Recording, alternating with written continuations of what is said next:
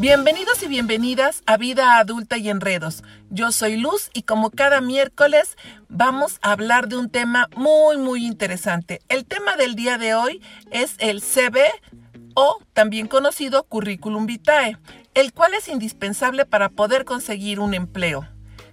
Te voy a dar algunos consejos para pulir tu currículum y posteriormente te voy a platicar algunas anécdotas de lo que a mí me ha pasado en la parte de bolsa de trabajo y seguimiento de egresados de la universidad en la que trabajo y que me han comentado muchos reclutadores.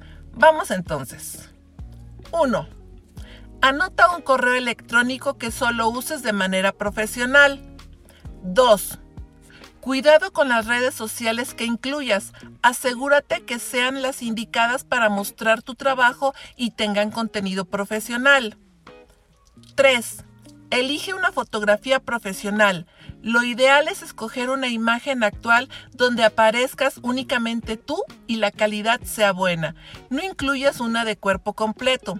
Tu rostro y tus hombros serán más que suficiente.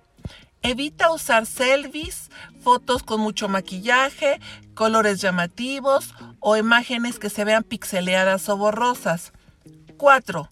Divide tus contenidos en secciones. 5. Elige solo empleos relevantes para el puesto. 6. Si eres joven, anota prácticas profesionales y servicio social, ya que son válidos como experiencia profesional. Si ya tienes experiencia, debes incluir porcentajes o cifras de los trabajos anteriores, lo cual es vital. 7. Cuando hables de dominio de otros idiomas, no pongas porcentajes. Esto es ambiguo. Elige entre básico, medio o avanzado. 8. Utiliza una mezcla de habilidades duras y blandas. 9. Escribe con un lenguaje profesional. Aunque estés interesado en solicitar empleo en una empresa muy innovadora y moderna, lo cierto es que tu currículum debe de demostrar cierto nivel de profesionalismo. Evita usar frases coloquiales, abreviaturas informales o lenguaje muy casual. Y 10. Personaliza tu CV para cada vacante a la que te postules. Y como te lo dije desde un principio, ahora te voy a comentar mi experiencia desde la parte de reclutadora. Sí, claro que sí, porque a mí también me ha tocado hacer reclutamiento y selección en apoyo a diferentes empresas. A veces, cuando pedimos un currículum vitae, eh, nos llegan algunos documentos de 3, 5, 7 páginas y sabes, los reclutadores no tienen más de 5 minutos cuando mucho para poder revisar un currículum porque les llegan demasiados. Entonces todo lo debes hacer en una sola página y debes de ser lo más, lo más concreto posible. Otra cuestión bien importante aquí para mencionar es que debes utilizar un correo electrónico que sea muy profesional. Me ha tocado escuchar y ver diferentes correos, así como de chiquita bebé, bombón, eh, muñequito de, de pastel, cosas así que no suenan profesionales. Procura utilizar tu nombre y a lo mejor la ingeniería o la licenciatura a la que perteneces. Debes de ser muy profesional en esta parte. También en algunas empresas te piden eh, que les muestres tu Facebook por si tienes ahí trabajos o presentaciones o tu Instagram y muchas ocasiones estamos dados a subir muchas cosas pues que no van o memes o incluso groserías, estados de ánimo que, que podrían eh, decir que no eres la persona correcta para este puesto. Así que eh, si tú eres de esas personas, yo te recomiendo que tengas dos Facebook. Uno, que lo utilices de manera profesional y que además lleve tu nombre completo para que ahí puedas subir cosas eh, realmente interesantes para un reclutador. Y que puedas tener otro, que pueda tener el nombre que tú quieras y como tú quieras, y que bueno, eso lo utilices para poder divertirte. Pero sí es muy importante todas las redes sociales porque de verdad los reclutadores regularmente te están stalkeando para conocerte y conocer cómo eres como persona. Otra cosa muy importante es que regularmente cuando hablamos de ingenierías, nosotros nos vamos a las habilidades duras, es decir, los conocimientos teóricos y prácticos sobre algún tema y nos olvidamos de las habilidades blandas y dirías, bueno, ¿cuáles son las habilidades blandas?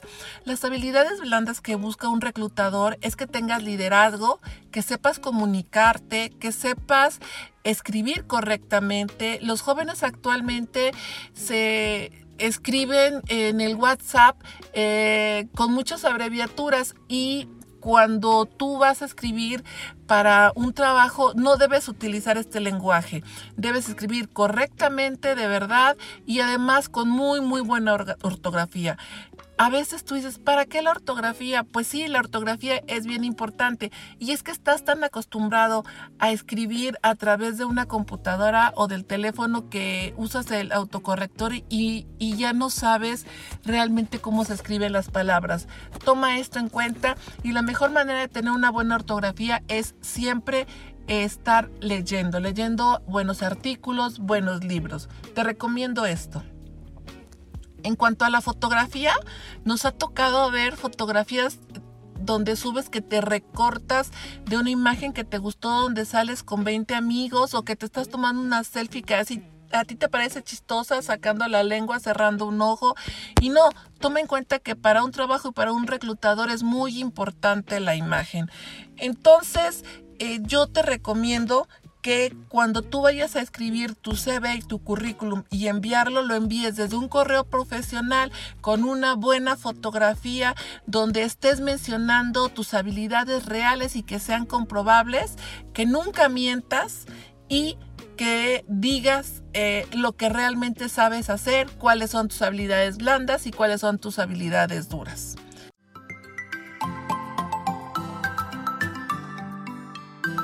Te dejo un consejo. Hoy te comparto tres consejos para dejar de procrastinar. 1. Si tienes una actividad complicada, define paso a paso qué es lo que debes hacer y cómo lo debes de llevar a cabo. 2. Pon límites. Establece fechas de entrega. 3.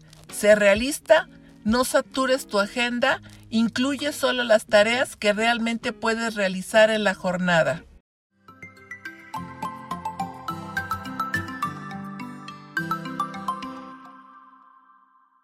Me despido de ustedes. Fue un gusto estar el día de hoy aquí desde Vida Adulta y Enredos. Yo soy Luz y nos vemos la próxima.